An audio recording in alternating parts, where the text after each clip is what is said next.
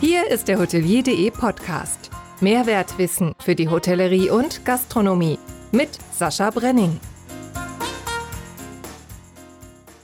Moin zusammen. Wir sind heute 1000 Kilometer von meinem letzten Gast, ÖHV-Präsidentin Michaela Reiterer in Wien entfernt.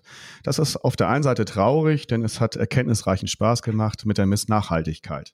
Auf der anderen Seite ist es toll, denn St. Peter-Ording ist ja auch nicht nur als Ortschaftsklasse, sondern mein heutiger Gast ist es natürlich auch. Olaf. Olaf heißt er mit ersten Namen. Das bedeutet so viel wie der Nachfahr des Urahns beziehungsweise der Nachkomme, das Erbe. Der zweite, Philipp, kommt aus dem Griechischen und wird mit der Pferdefreund übersetzt. Wohin er schon gesprungen ist und welches Erbe er hinterlassen möchte, erzählt uns heute Olaf Philipp Beck von Novum Hospitality. Moin nach SPO und herzlich willkommen. Ja, moin mein lieber Sascha, moin alle Zuhörer, Zuhörerinnen. Äh, Dank für dieses wunderbare Anmoderation. Ich wusste nicht, dass, äh, dass ich der Pferdefreund bin. Das habe ich nicht gewusst. ja, tatsächlich halt heißt das Philipp. okay, danke schön dafür. Ja, siehst du, sind die Leute immer wieder überrascht, was dabei rauskommt. Äh, viele wissen es nicht und freuen sich dann immer, dass das dann, das Namen dann doch eine Bedeutung haben und dann meist. Ja, ich hatte große Angst vor Pferden. Bis vor drei Jahren hat ein guter Freund äh, mir die genommen, der eine große Ranch hat in Brandenburg. Und da habe ich wirklich mit Anfang 50 das erste Mal in meinem Leben ein Pferd gestreichelt. Ich hatte so panische Ängste vor Pferden. Ja, und seitdem ich das da erleben durfte, bin ich äh, fasziniert. Von, ja, wirklich, aber Dann ich habe großen Respekt. Ja. Dann passte das ja doch gar nicht mit Pferdefreund. doch, ich liebe ja Tiere, also ist es ganz okay. St. Peter-Ording äh, da bist du ja viel, hast auch gearbeitet. Und äh, jetzt für mich persönlich ist St. Peter-Ording immer ein äh, großes Trauma gewesen, weil ich da äh, in jungen Jahren aufs Internat sollte. Und ich wollte partout da nicht hin. Auf gar keinen Fall. Ich hatte Angst vor St. Peter-Ording, wenn ich da, wenn ich den Namen nur gehört hat, hatte, also ernsthaft. Und äh, jetzt war ich vor 2019 im Tourismuscamp in St. Peter-Ording und habe da mein Trauma St. Peter-Ording erledigt. Äh, du bist da gerne ähm, am Wochenende? Mhm. im Urlaub mhm. mit, mit Schrödi. Mit Schrödi. Ich bin da so, so oft ich sein kann. Ich habe das große Privileg, dass ich da dauerhaft ein kleines Zimmerchen habe bei ganz lieben Vermietern. Und deswegen bin ich fast jede freie Minute, die ich nicht in meinem VW-Bus in Europa unterwegs bin, unsere Hotels zu besuchen, sprich gerade in der Corona-Zeit, mhm. ähm, bin ich ganz, ganz oft in St. Peter oder SPO, wie wir sagen. Ne? Ja, genau. Und Schrödi ist wer? Schrödi-Mann liegt neben mir, schnarcht so laut, dass ich nicht hoffe, dass er stört, dass es in, ins Mikrofon geht. Schrödi-Mann ist mein 45 Kilo schwerer, brauner, dicker Labrador. Aber. Viele sagen, er sieht irgendwie aus wie ein Bär, weil er braun ist. Und so ist er auch. Sein Gemüt ist so. Ja, ja. das ist Schrödi. Offiziell Schröder, aber es gibt viele Abwandlungen. Ne? Schrödi, Schröder-Mann, und das ist mein, mein Wegbegleiter seit jetzt schon elf Jahren. Ja, schön. Ich durfte ihn kennenlernen, als wir uns richtig kennengelernt haben auf dem ähm, Camp in äh, Walsrode, dem HR-Camp in Walsrode. Und äh, da äh, habe ich ja auch ein Foto gemacht. Das wird dann übrigens für einen Podcast das Foto, wo ihr da beide sitzt und du so schön in die Kamera guckt und er vor deinen Füßen liegt. Äh, ja, er ist herrlich. immer dabei, tatsächlich. Er, hat schon er, war auch der große, auch. er war auch der große Star da. Ne? Also das äh, immer ja. wieder streicheln und so ein großes ja, aber viele, Tier. so viele, die ihn kennen über Social Media Aktivitäten. Ah ja, okay, stimmt. Instagram. Aber, ja, von Insta oder Facebook, aber die ihn noch nie live gesehen haben. Ne? Die dann sagen, oh, endlich sehe ich mal eine Schritt live. Weiß er das eigentlich und wie re reagiert er dann da drauf? Ja, eigentlich ganz, ganz entspannt. Ne? Er hat jetzt keine Starallüren, oder? Im Gegenteil. Also durch ihn habe ich wirklich gelernt, ähm, er nimmt sich ja, also erstmal per se, ein Hund macht Dinge nicht aktiv ähm, und bewusst, um irgendwas zu erreichen. Der ist so, wie er ist. Ja. Und, und sein Gemüt ist einfach, er ist wirklich immer in der Liebe. Er freut sich über alles und jeden ja. und ist immer so ganz bei sich im Tag. Also er ist immer im Moment. Er ist nicht im Gestern und im Morgen, ist immer im Hier und Jetzt. Also er ist für mich ein Vorbild, wenn wir über Zen und so sprechen. Er ist immer ja. im Moment. Großartig. Ja, schön. Also diese Tierliebe, die kann ich nun auch total nachvollziehen, weil ich bin erstens mit Hunden aufgewachsen, richtig tatsächlich. Das waren so mit meine äh, größten Bezugspersonen früher. Das äh, hört sich komisch an, ist aber so. Und ähm, dann hatte ich ab 2001 ist mir eine Katze zugelaufen, äh, die Schnuppe, und die war dann 15 Jahre bei mir und die war als sie ankam, hatte Tiere in den Ohren, äh, war ein bisschen verwahrlost und äh, hatte, was ich später rausgefunden habe, ein kaputtes Becken auch. Und die war dann 15 Jahre bei mir. Und weil du von deinem VW-Bus erzählst, ich habe ja ein Wohnmobil und ich habe es ja, tatsächlich, ich, ich habe es tatsächlich, ja, das weißt du, ich habe es ja. tatsächlich, ich habe es tatsächlich geschafft, dass wir mit dem Wohnmobil durch die Gegend gefahren sind, obwohl sie Na. da schon, obwohl sie da schon ein bisschen älter war. Als sie zu mir gekommen ist, war ich, war sie eins und ähm, als wir das erste Mal Wohnmobil gefahren sind, war sie drei oder so und tatsächlich habe ich ihr das so peu à peu beigebracht. Und äh, diese, diese tiefe Tierliebe, die du mit Schrödi, Schrödi Mann hast, hatte ich auch zu meiner Schnuppe, auch zu meinen anderen Hunden früher, aber deshalb fand ich das auch so schön, den Schrödi mal kennenzulernen.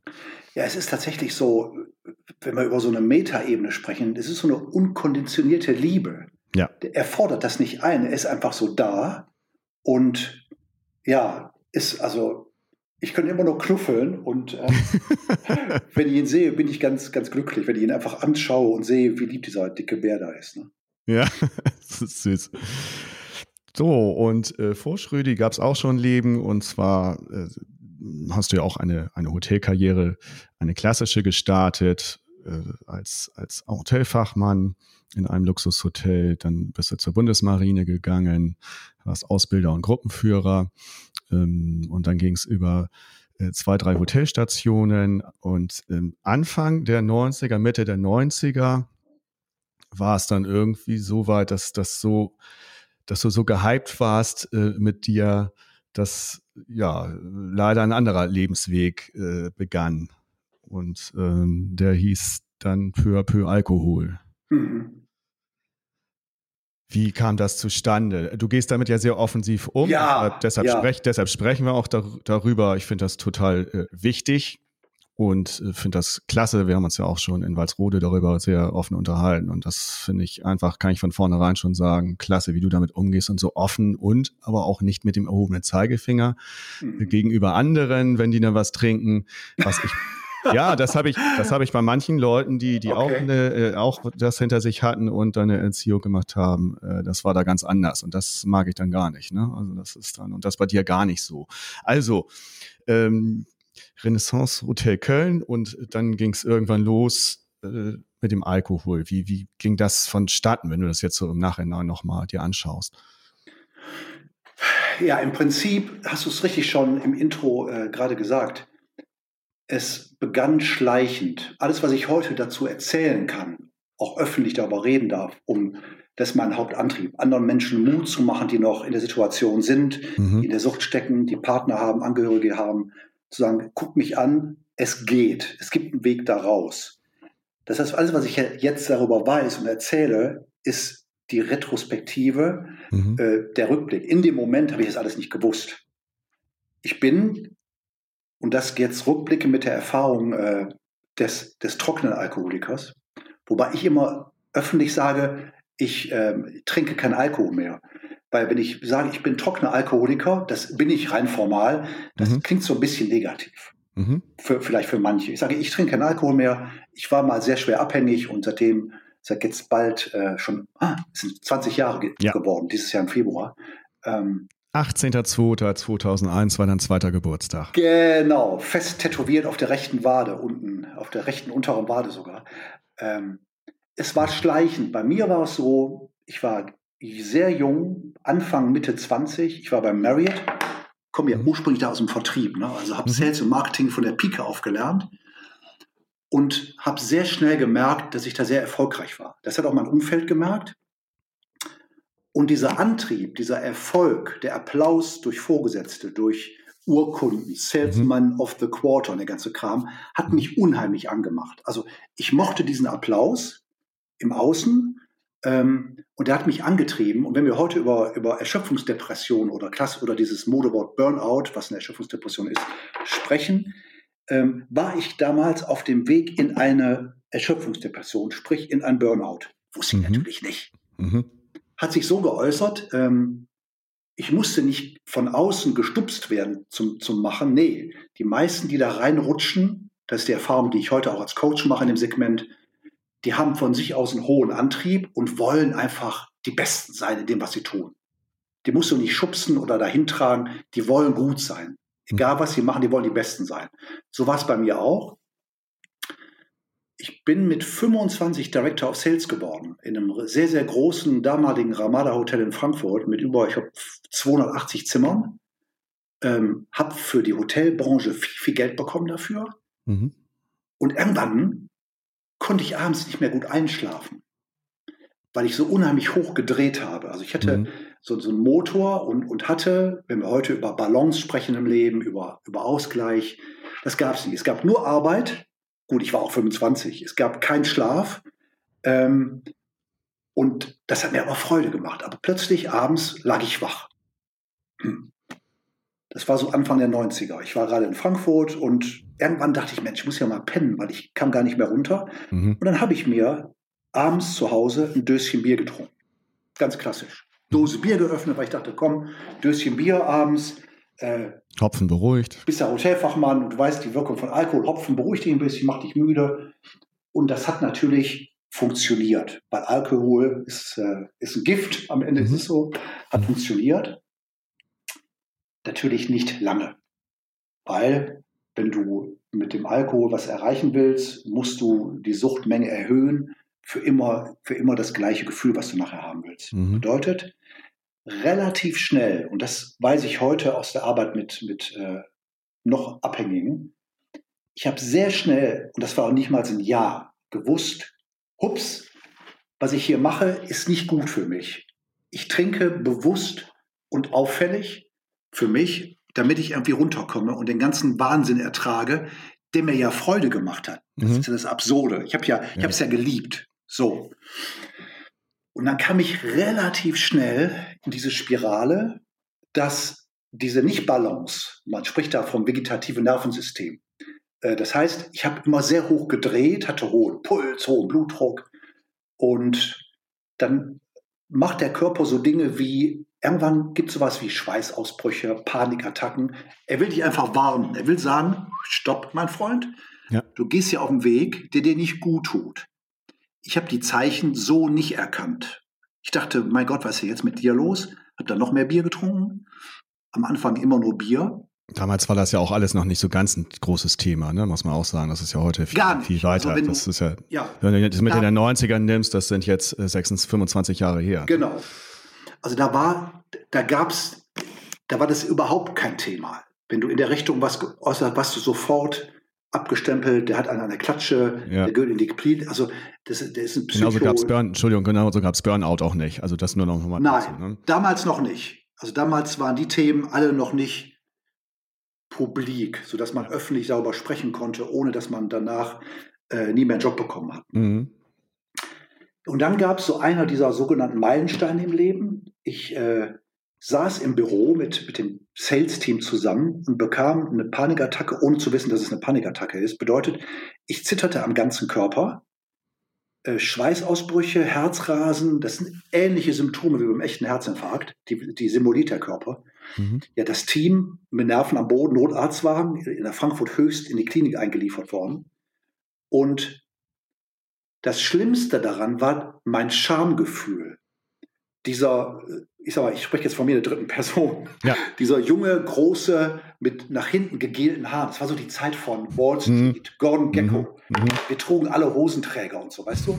äh, ja. Lag am Boden, zitterte, war leichenblass, hat geschrien, Hilfe, ich Hilfe, ich kriege keine Luft. Und diese Scham, das weiß ich heute, war viel schlimmer für mich als ja, als im Grunde das, was danach kam. Das war auch schlimm, aber zu denken, oh mein Gott, was denken jetzt die Kollegen von mhm. mir? Ne? Der starke Mann darf doch nicht so in der Ecke sitzen und, und, und äh, um Hilfe rufen. Ja. ja, dann war ich in der Klinik. Ähm, das ging relativ schnell. Die Ärztin, die mich behandelte, sehe ich wie heute noch vor mir, sagte, Herr Beck, wir haben mit Ihnen alles gemacht. Der EKG ist nicht auffällig, Sie haben nichts. Ich empfehle Ihnen, da muss ich heute lachen, ja. äh, gucken Sie mal ein bisschen auf sich, ein bisschen Ausgleich, weil weniger arbeiten, so die klassischen Antworten, die ein Arzt dann, was soll, sonst, was soll die sonst zu mir sagen auch? Mhm. Und äh, kaufen Sie sich mal in der Apotheke Johanniskraut. Mhm. Weil Johanniskraut soll beruhigend wirken. So, und da ich in meinem Leben, wer mich gut kennt, weiß das, immer zu Extremen neigte, das kann ich heute Gott sei Dank alles kontrollieren oder hm. das kann ich, sobald ich merke, ich gehe in eine Richtung, die nicht gut ist, kann ich selbst regulieren. Das konnte ich damals nicht. Habe ich dann ähm, in der Apotheke diese, diese Johanniskraut-Dragés gekauft. Und da stand dann, ich sag mal, alle dreimal am Tag zwei Stück. Ich habe aber nicht dreimal am Tag zwei, ich habe, glaube ich, dreimal am Tag zehn genommen von den Dingen. Oh, ja. Weil ich dachte, dann, dann werde ich, vielleicht werde ich ruhiger.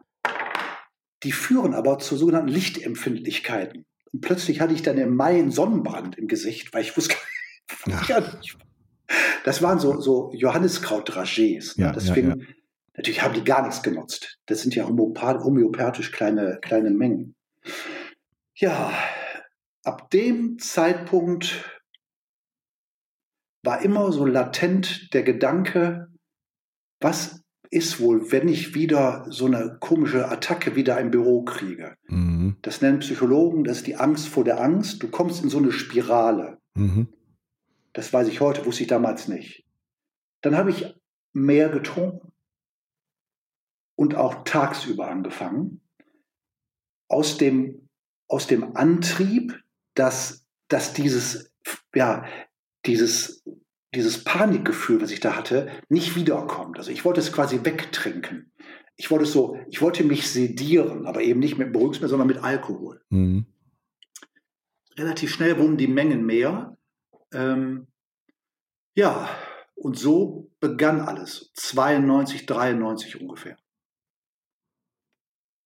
Und irgendwann so. kam, irgendwann, irgendwann kam der Gotthardtunnel. Irgendwann kam der berühmte Gotthardtunnel. Ich ähm, habe damals als Salesmensch so, so Reisebusse und so auch betreut. Ne? Mhm. Und da gab es einen großen Veranstalter, Globus Travel. Die ganz Alten von uns kennen das noch. Das, äh, die haben am Lago Maggiore gesessen und haben Amerikaner von Amerika nach Europa geholt.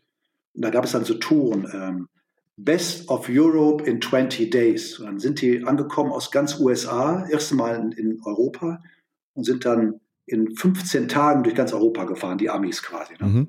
Mhm. Und die habe ich betreut als Kunde. Ich musste die mal besuchen in, in, am Lago Maggiore bin mit meinem Dienstwagen. Ein Audi 80. Gibt es das noch? Audi 80, Audi 80, ne? Genau.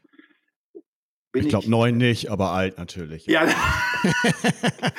ich war stolz wie Bolle. Es war mein erster fetter Dienstwagen, Audi 80. Ich saß da drin wie, ja, wie, wie, wie gerne groß, ne? Unglaublich. Ja. Bin dann ja. ähm, Richtung Lago Maggiore gefahren und also durch Süddeutschland wusste, wusste natürlich, damals gab es keine Navigationssysteme, es gab nur Falkpläne, dass ich durch diesen Tunnel musste. Mhm. Und heute weiß ich das, dass äh, wenn du mit Panikattacken zu tun hast, ähm, wenn wir Hörer und Hörerinnen haben, die uns zuhören, die das Thema kennen, dann wissen die, was ich meine. Dann ist alles, was so, ja, was klaustrophobische Situationen sind, Fahrstühle, mhm. Flugzeuge, Züge, Tunnel, machen dich ein bisschen eng und fördern nicht gerade deine, dein Wohlgefühl. Nee. Und der Gotthard ist, wenn ich mich nicht täusche, um die 50 Kilometer lang. Kommt das hin? Ich habe es nicht mehr im Kopf. Also er ist richtig, richtig lang. Sehr lang. Ja. Dann habe ich mir kurz vor der Einfahrt in den Tunnel, wie, wie deutlich die Bilder noch sind, obwohl das so lange her ist, habe ich mir an der Tankstelle Schokolade gekauft, äh, Cola und ein Sixpack Bier, Heineken Bier. Mhm aber nicht mit dem Wunsch oder mit der Intuition, das weiß ich, äh, dass ich jetzt im Tunnel Bier trinken will, sondern dass ich, wenn ich da angekommen bin und es geschafft habe, mir ein Bierchen gönnen wollte, so wie eine Belohnung, ne? Mhm, mh. weil ich, hatte große Angst vor dieser, vor diesem, vor dieser Tunnelfahrt. Ja, und dann kommt das, was äh, man eine selbsterfüllende Prophezeiung nennt. Ich fahre in den Tunnel und jedes Mal, wenn ich darüber spreche, Sascha, jedes mhm, Mal, auch mhm. jetzt wieder, Deswegen spreche ich auch so gerne darüber, weil es auch immer eine kleine Heilung ist, darüber mhm. zu sprechen.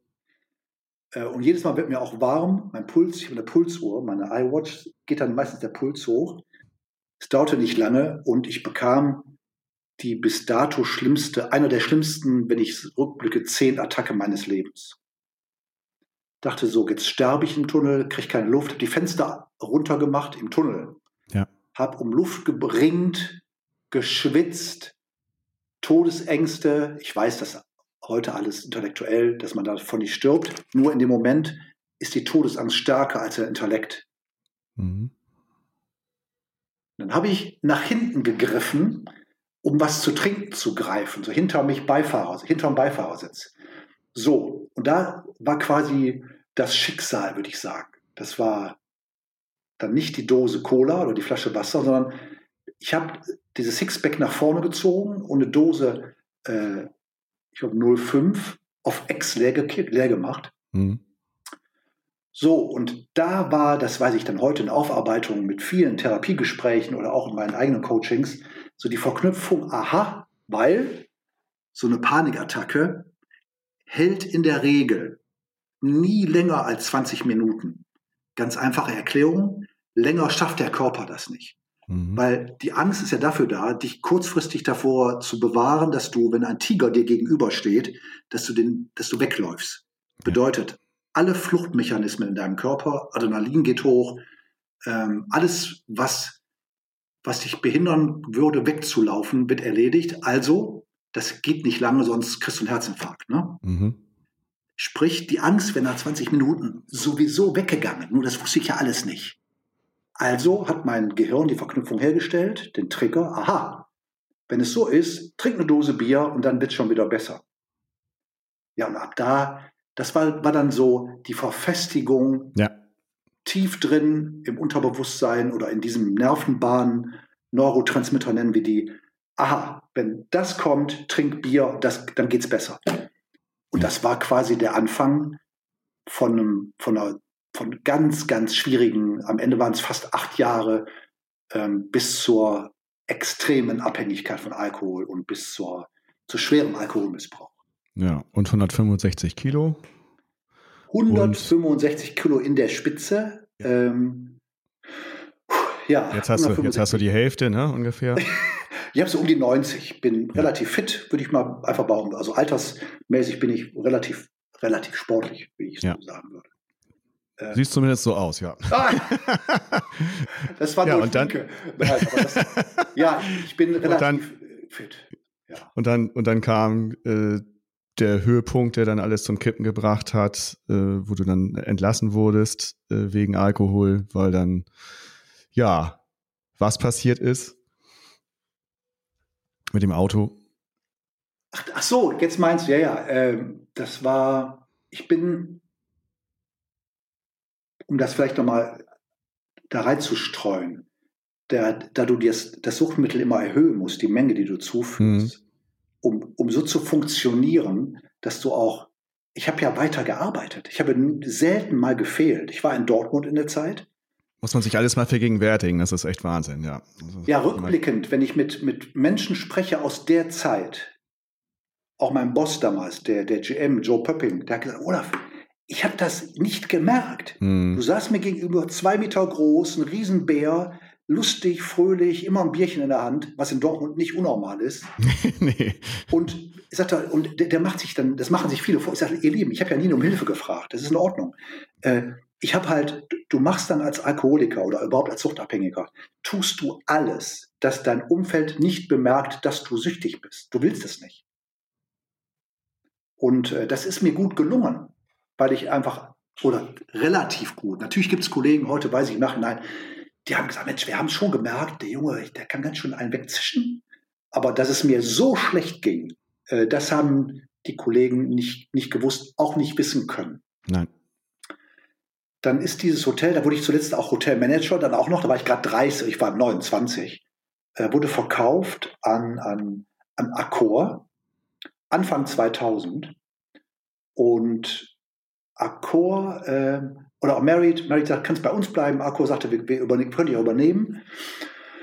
Ich habe mich dann entschieden zu sagen, weil das war auch ein, ist wieder einer dieser Meilensteine. Ich hatte in Dortmund dann einen Hausarzt, der mir gesagt hat, ich glaube nicht, dass er übertrieben hat. Ich habe ihn übrigens nie gefragt danach. Herr Beck, wenn Sie so weiter trinken wie jetzt, das war so mein, warum ich dann irgendwann auch geschafft habe, aufzuhören. Ne? Das, das, sammelt sich ja dann. Mhm. Hat er mir gesagt, das war das war kurz vor der Jahrtausendwende, das weiß ich noch. Da habe ich mich untersuchen lassen, weil ich ähm, mittlerweile schon immer wieder Blut, Blut gespuckt habe. mhm. weil ich durch den heftigen, ich habe dann nachher gewechselt von Bier auf Wodka. Bei Wodka bei Alkoholikern relativ beliebt ist, du hast nicht so eine starke Fahne. Richtig. Und ähm, es knallt ziemlich hoch, weil es eine hohe, eine hohe, hohe Prozent, hohe Umdrehung hat, wie man so schön sagt. Mhm. Das heißt, du kannst relativ schnell in den Zustand kommen, den du brauchst, damit du funktionierst. Der führt aber dazu, dass ich auf der Speiseröhre kleine Geschwüre hatte. Das ist ähnlich wie Magengeschwüre, ähm, die immer wieder platzten und ich habe dann immer Blut gespuckt. Mhm. Was natürlich nicht gerade gesund ist, kannst du dir vorstellen. Nö, sieht auch scheiße aus, wenn man das dann immer sieht. Auch also das. Da macht man sich dann äh, doch mal Gedanken, ne? Ja. Und gerade weil ich ein ziemlicher Ästhet bin im Prinzip, das war ganz schrecklich. Mhm. Das kam alles zusammen. Und der Arzt sagte dann, Herr Beck, wenn Sie so weitermachen, hat mir alle Werte, ist er mit mir durchgegangen, im großen Blutbild, die waren alle, alle fast doppelt so schlecht, wie sie vom Referenzwert hätten sein dürfen. Mhm. Dann gebe ich Ihnen ein Jahr, vielleicht zwei, dann, dann sind Sie tot. Das mhm. macht Ihre Leber, nicht Ihre Niere, Ihre Galle mit. Das ist alles Ihr, ihr Cholesterin. Puh, ja, habe ich gesagt, okay. Und das war so einer dieser, dieser Hammer auf dem Kopf oder dieser, dieser Stiche zu sagen, boah, ich will das nicht. Ich, ich, ich habe ja nicht gerne getrunken. Das sage ich auch mal. Ich habe nicht ein Glas Rotwein genossen. Gen hm. Oder ein, ein, ein, ein schönes Cocktail in der Hotelbar. Sondern ich habe das getrunken, damit ich den Tag überstehe. Hm. Ja, und dann bin ich ähm, 2000 nach Berlin. Habe also nach zwölf Jahren Married quasi dann gesagt, okay, dann, dann will ich nach Berlin was ganz Neues machen bei Berlin Anfang 2000er war so Aufbruch. Ja, ja. Ich dachte, wenn ich das schaffe, dann muss ich nach Berlin, da, da kennt mich kein Mensch, überhaupt keiner. Und vielleicht schaffe ich das, und da werde ich schaffen, mein Leben neu zu sortieren. Bin nach Berlin gezogen, habe einen Job bekommen bei der Berliner Bankgesellschaft. Mhm. Die Berliner Bankgesellschaft suchte einen Marketingdirektor zur Vermarktung ihrer, ihrer Langzeit-Apartments, der Arvo-Bau. Mhm. Die hatten zu dem Zeitpunkt über 5000 Apartments, 5000 in Berlin.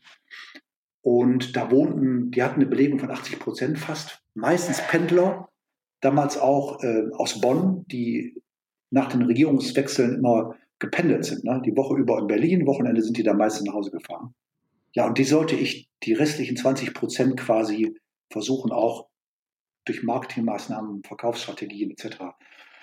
zu füllen. Ja, jetzt, worauf du eben hingewiesen hast, äh, da hatte ich einen sehr schicken Fünfer BMW als Dienstwagen. Habe auch gewohnt in einer dieser Apartments und zwar an mehreren Ständen. Ich habe mal in Kreuzberg gewohnt und dann da aber in Lichtenberg, Friedrichshain, mhm. äh, Nähe Weißensee und hatte, und das, das sind ja Dinge, die mich auch immer wieder einholen, auch heute noch. Und wenn, warum machst du das heute, was du heute machst, indem du anderen hilfst, öffentlich im Thema, über das Thema sprichst?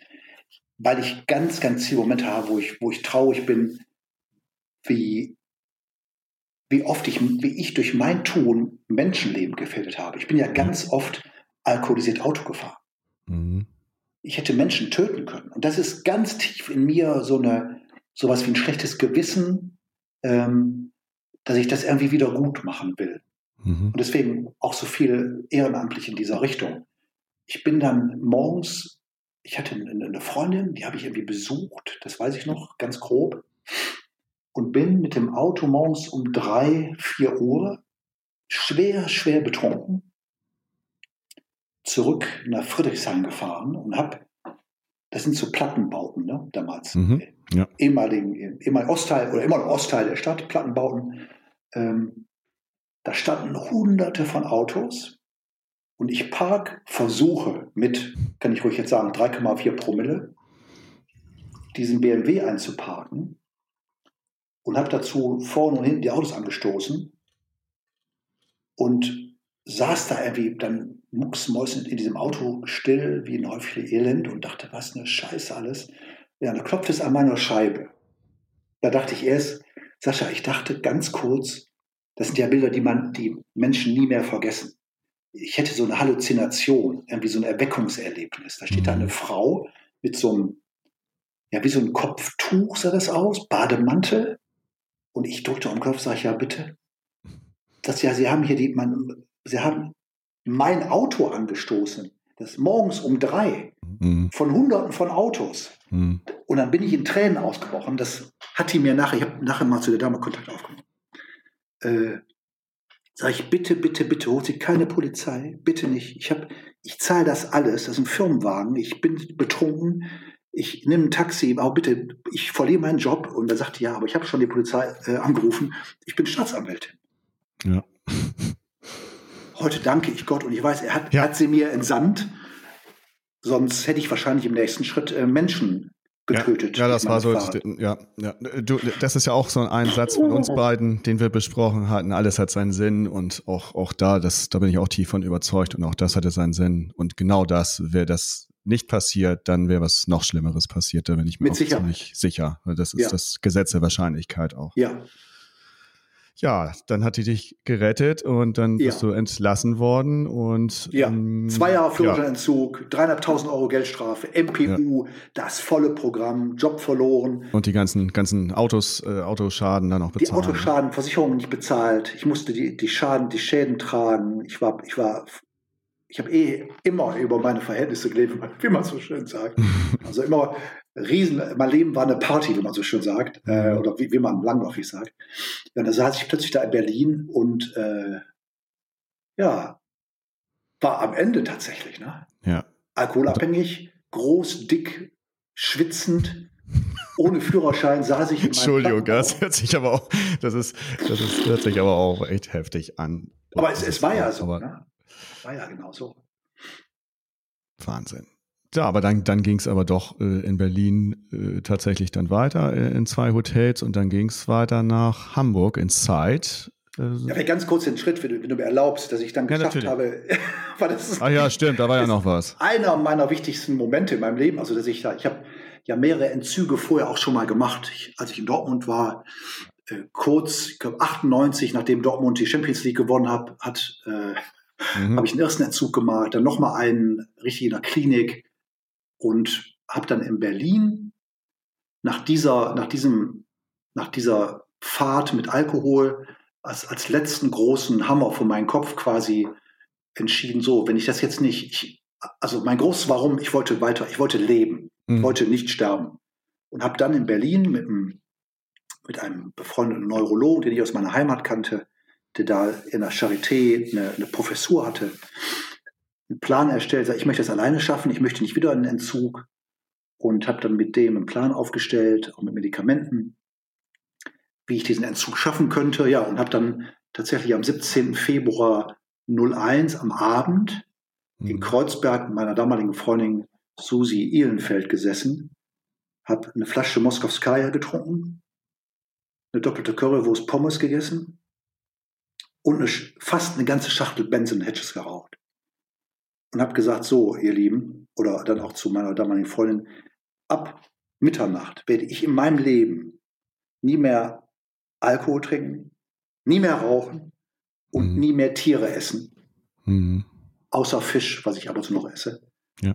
Und ja, toi, toi, toi, ähm, hat mir dann, wenn, wenn, ich Nietzsche zitieren darf, äh, für mich war wirklich Verzicht leichter als Maß halten. Mhm. Ich konnte schwer Maß halten. Habe ich gesagt, dann lieber gar nicht. Und habe das geschafft dann, toi, toi, toi. Ja, Wahnsinn, diesen, diesen Willen nach dieser ganzen Odyssee zu haben, wo man da schon so tief drin ist im Teufelskreis, das ist echt wirklich jetzt gerade nicht vorhandener Hut ab. Sonst habe ich ja manchmal einen auf, aber das ist. Ja, weißt du, die Disziplin, viele fragen, wo kommt die denn dann her? Ja. Und wenn ich heute, ich betreue Klienten auf dem Weg da raus, im Grunde ist es nicht schwer, sich zu erinnern an Lebensmomente, wo man schon Disziplin hatte, wo man dachte, das schaffe ich nicht, man hat es geschafft. So, und wenn du die zurückholen kannst auf deine jetzige Situation, das kann man immer, da gibt es Techniken dafür, mhm.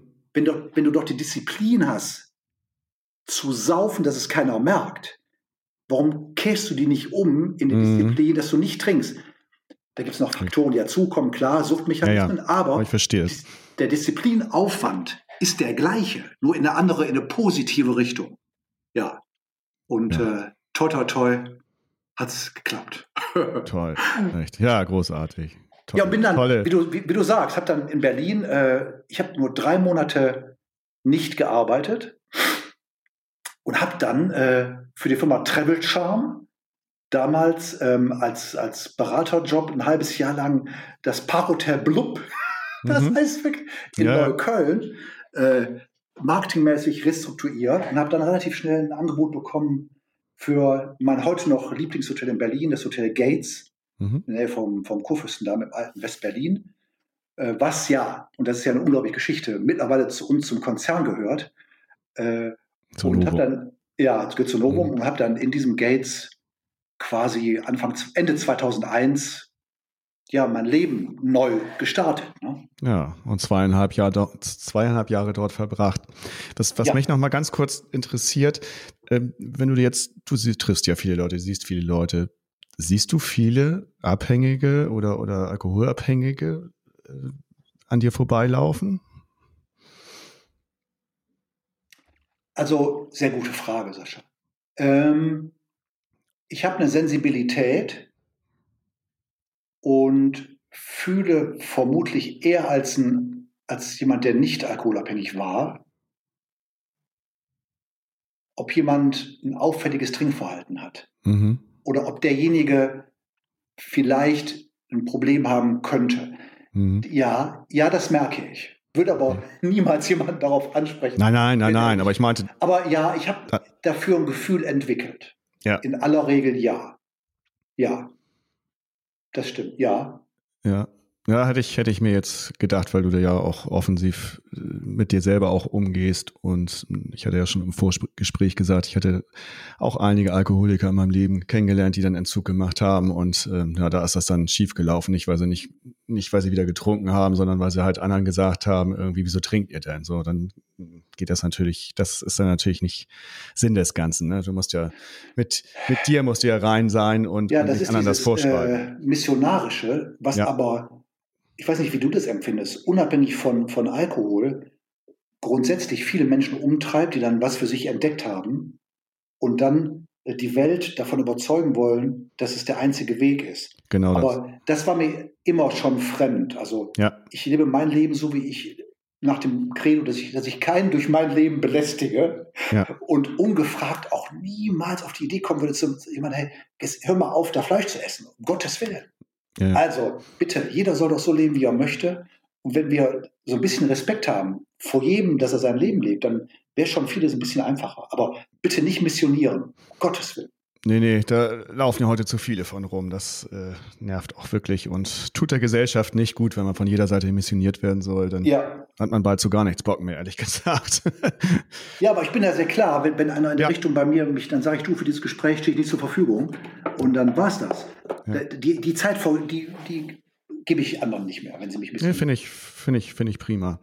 Also ging es dann weiter. Äh, äh im Side Hotel, äh, dann Albeck und Zeden warst du auch, Alan Hüß warst du General Manager und äh, dann ging's 2018 zu Novum, Novum mhm. Hospitality als Director of Human Relations. Mhm. Ja, und für mich hatte ja Novum zu der Zeit zumindest nicht oder, oder davor nicht so ein ganz positives Image, äh, für viele andere auch nicht. Und da hat sich.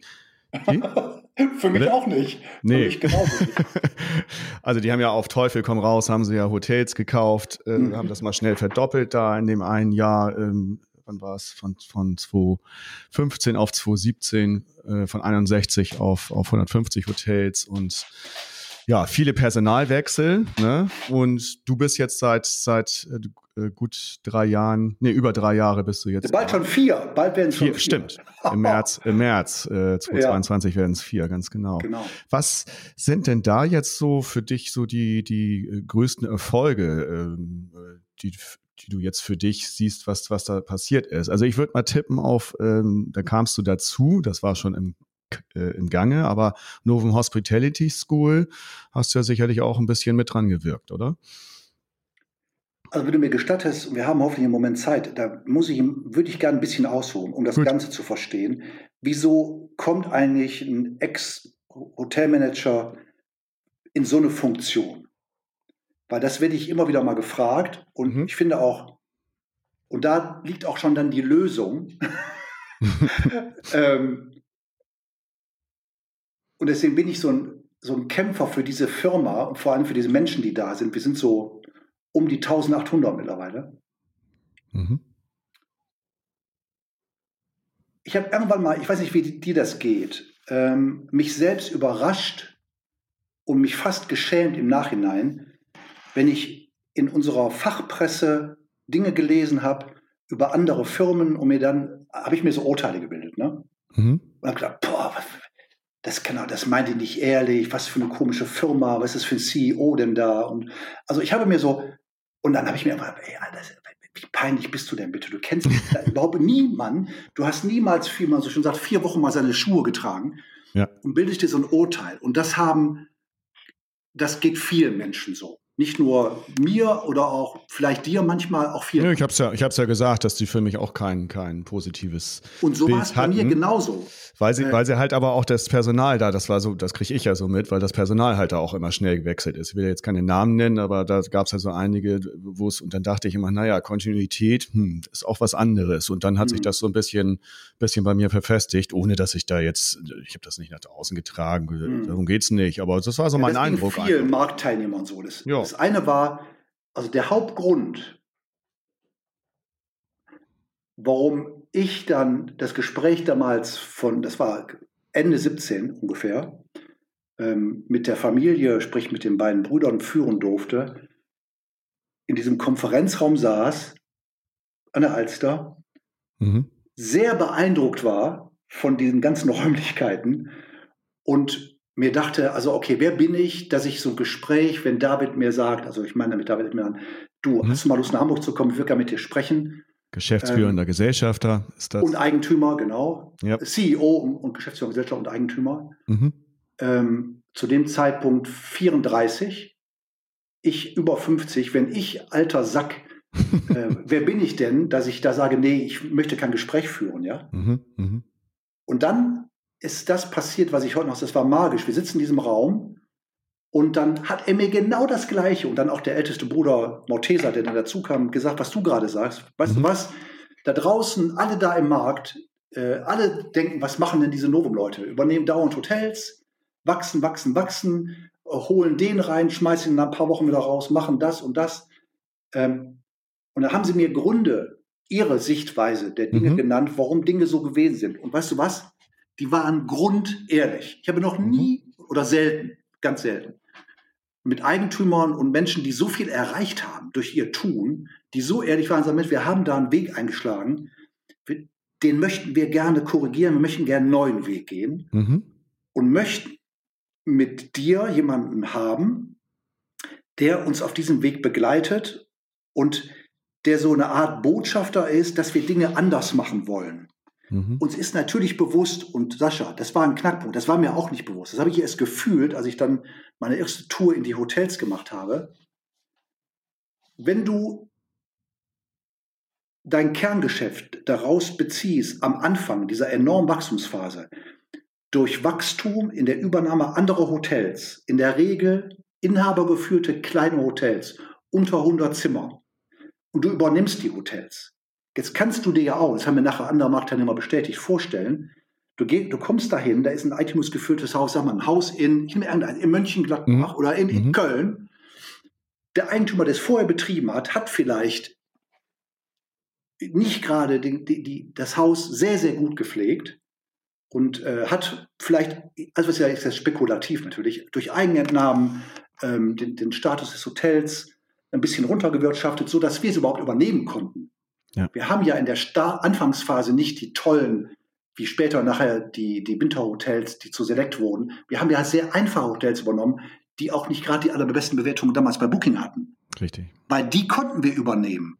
Mhm. Und der Mitarbeiter, der da sitzt, der hört dann, mein Gott, eine Firma aus Hamburg, die heißt Novum, die übernehmen uns.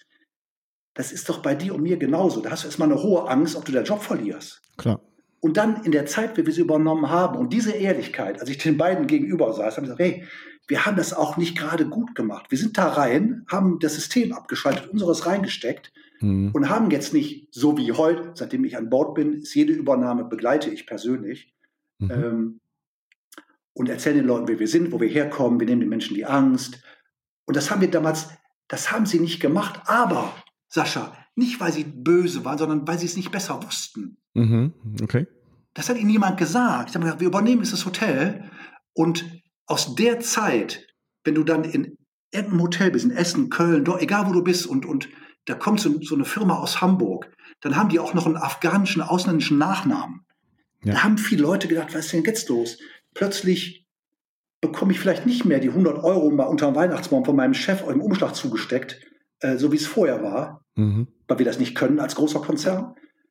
Und da waren wir plötzlich die Buhmänner. Das heißt, wir waren mit über der Hälfte des Hotelportfolios waren wir die Bösen für die Leute, für unsere Mitarbeiter. Mhm. Und als ich das gefühlt habe in der, auf der Tour, wenn ich bin ja immer unterwegs, da ist mir so, ich sage, aha, jetzt verstehe ich das. Mhm. Und genau so ehrlich haben mir das die Brüder gesagt. Haben, du Mensch, wir hatten überhaupt keine Zeit, weil, und das mhm. habe ich dann im Nachhinein gelernt von Menschen, die Startups gegründet haben. Ich war ja immer nur Angestellter, ich war nie Unternehmer, ich war immer, da war ich nie mutig genug zu. Du schaffst nicht die Struktur für das Große, sondern du machst erstmal und schaffst nachher eine Struktur, weil du gar nicht die Mittel dazu hast, in der Regel zur Strukturen vorher zu schaffen. Die kannst du kaum finanzieren. Also wächst du meistens schnell und nicht immer wachsen die Strukturen mit dir mit. Das geht ja. ganz vielen so. Das ist in vielen IT-Startups ganz genauso. So, und daher aus der Phase kommt unser schlechtes Marktimage, mhm. was wir aber nach und nach, ich behaupte das jetzt mal, ich habe über die Hälfte aller Hotels, aller Mitarbeiter persönlich, glaube ich, genau das, was ich dir gerade erzähle, mache ich, ich mache so eine Tour, die heißt Unikate Tour, da fahre ich durch alle Häuser und erzähle allen Menschen dort, warum wir Dinge gemacht haben, wie sie waren, wie sie jetzt sind und wie sie sein werden in Zukunft. Mhm. Wie mit der Schule und so weiter, dass wir ja. die Menschen mitnehmen wollen. Aber das Image, was ich ja genauso gedacht habe, genau wie du und andere, das kam aus dieser Zeit. Mhm. Und umso bewundernswerter, dass, dass sie mir gesagt haben, du, also meine beiden Chefs, wir wissen das, aber wir möchten das gerne ändern. Mhm. wir wissen auch, damals hatten wir über 2000 Leute, äh, dass das Zeit braucht und das ist mühsam. Aber wir glauben, dass du das kannst, weil du hast einen hohen Empathiefaktor und ja. du hast einen guten Namen im Markt, glauben zumindest wahrscheinlich die meisten vielleicht. und die glauben dir auch dann in den Hotels, wenn du das erzählst. Mhm. Und das war das Clever, weil du bist eben kein gelernter Personaler. Mhm. Weil ich habe damals gesagt, ich sage, ihr Lieben, ich, Human Resource, also pff, Hotels geführt, auch große, das größte, ja, mit 130 Leuten im Site, ähm, fünf Sterne, große zweistellige Millionenumsätze, aber eine ganze Firma. Ich sagte, mal lieber, da haben wir eine Kollegin für, die macht den ganzen HR, diesen klassischen Administrationskram, meine, meine Kollegin Laura. Du kümmerst dich erstmal nur um die Menschen. Mhm. Deswegen auch cool. Human Relations. Ja. Und das hat sich ganz ehrlich angefühlt und habe gesagt, okay, ich bin dabei. Sag ich, aber wir brauchen mindestens fünf Jahre, bis wir diesen riesen Tanker dahin drehen, dass die allgemeine Stimmung, wenn wir das mal schaffen, dass Menschen sagen, ach ja, bei denen kannst du arbeiten, dann bin ich schon dankbar. Ja. Wenn sie nicht schimpfen. Ja, gut, Corona-bedingt haben sich wie bei allen anderen ein paar Dinge leider verzögert, aber wir, wir bleiben am Ball. Ich gehe nächste Woche wieder auf Tour, abgespeckt. Wir haben die Schule eröffnet, um die eigenen Menschen zu qualifizieren. Also das Versprechen, was die Brüder mir gegeben haben, welchen Weg wir gehen wollen, haben sie zu 150 Prozent eingehalten. Ich kann es nicht anders sagen. Dass immer wieder Dinge mal von außen kommen, die, die, man, die wir hätten besser machen können. Ja, na klar. Aber ne, wer ohne Sünde ist, werfe bitte den ersten Stein. Ich finde ich, ich find aber jetzt äh, tatsächlich, äh, mag jetzt äh, Zufall sein, dass das durch, dein, durch deinen Eintritt gekommen ist, aber Nein, jetzt, jetzt, jetzt, jetzt, kann man, jetzt kann man da gar nichts mehr zu sagen. Also fallen nicht, wie soll ich das sagen, fallen mir nicht mehr negativ auf, so wie es damals äh, teilweise war. Und, ja? und ähm, oder, oder, oder komisch auch, ich möchte das nicht falsch ausdrücken. So. Nein, nein, ich weiß, was nicht, du meinst, aber nicht, wir haben nicht ja falsch, nicht falsch verstehen und von daher nein, ähm, äh, hat sich da einiges getan und ähm, das ist, äh, hängt mit Sicherheit auch mit, mit dir zusammen. Ja, ich vielleicht ein ganz kleines bisschen, aber das Allerwichtigste, und das wäre jetzt nicht anders, als wenn ich woanders das Gleiche machen würde, ist die Bereitschaft derer, die es verantworten. Und das mhm. in, dem, in dem Fall ist es die Familie und die Geschäftsführung, dass die das wollen. Ja. Und nicht, gut. und das, das ist dieses Thema Feigenblatt. Und nicht sagen, ja, wir müssen jetzt was machen im HR-Bereich für die Führungskräfteentwicklung. Weil wir es machen müssen, sondern. Für die ja. Investoren, damit wir die nächsten Hotels bauen können. Richtig. Bullshit. Mhm. Ja. Ich, ich habe gesagt, ich habe da gesagt, ich sage lieben, wenn ihr das nicht so meint, dann mache ich das nicht. Ja. Aber die haben es wirklich so gemeint. Und ich habe dir, glaube ich, auch gesagt, wir haben natürlich auch Fehler gemacht. Du erinnerst dich, wir haben den wunderbaren Kollegen Mario Pick geholt. Ja. Ein ausgewiesener Hotelexperte. Nur zu so. dem Zeitpunkt, in dem Moment, war das noch zu früh. Für mhm. uns. Wir waren noch nicht so weit. Weißt du, mhm. was ich meine? Ja. Und das sorgt natürlich nicht gerade für ein gutes Image. Und mehr solche Koryphäen dann, wenn das nicht funktioniert, dann sagen die, guck mal, die Novum-Leute verbrennen die Besten. Ja, mhm. Also ich glaube, heute haben wir Mechanismen eingebaut, dass wir Führungskräfte bis zum C-Level oder auch gerade zum C-Level hin gemeinsam uns ansehen ähm, und überlegen, passen diese Damen und Herren in unser Unternehmens, in, in die Art und Weise, wie wir, wie die Familie mit Menschen umgehen möchte. Mhm. Und dann entscheiden wir das auf Grundlage von diesen Dingen. Wir sagen immer so, das kommt nicht von mir, das hat mal ein ganz berühmter Amerikaner gesagt, wenn mir jemand gegenüber sitzt, mit dem ich arbeiten möchte, dann frage ich mich, würde ich mit diesem Menschen auch in Urlaub fahren? Mhm. Und die Frage stelle ich mir bei jeder Einstellung für jeden Hotelmanager, würde ich mit dem in Urlaub fahren? Nur theoretisch. Ja. Und wenn ich das mit Ja beantworten kann, dann glaube ich, ist derjenige ein guter Mensch. Und hast du schon mal getäuscht? ja, natürlich. Okay, naja, logisch. Ja, also richtig doll auch. Mein Gott, ja klar. Ja, ja, gehört dazu. Ja, klar. Was du, was du auch noch machst selber, ist, dass du an der Internationalen Hochschule Bremen seit April 2019 ähm, Dozent bist, obwohl du ja mal in der Gosse landen solltest, wie ein Mathe-Lehrer, und da würde ich jetzt den Lehrer tatsächlich mal mit Doppel-E schreiben, mal meinte. Ja. Und aus, aus dieser Zeit hat dich jemand auf den Weg gebracht, mhm. mit auf den Weg gebracht. Der kommt jetzt zum Einsatz. Die Überraschungsfrage. Die Überraschungsfrage kommt von Jan Steffen. Oh, wie der allerliebste Janni. Wie schön ist das denn bitte? Du darfst das kurz ja, erzählen, wer das ist. Ja, der Jan Steffen ist, äh, als ich zu Novum kam, war Jan mit seiner äh, Firma eingesetzt, um den, den Bereich Employer Branding, HR, ähm, die, die HR-Strategien als externer Firma bei uns neu aufzusetzen. Also ich habe ihn als Dienstleister kennengelernt mhm. und da wurde ganz schnell, weil er, er ist genau wie, wie ich auch, äh, Hotelfachmann im Ursprung, hat auch Luxushotels geleitet, da wurde, ich darf das von mir auch sagen, eine Freundschaft raus. Mhm.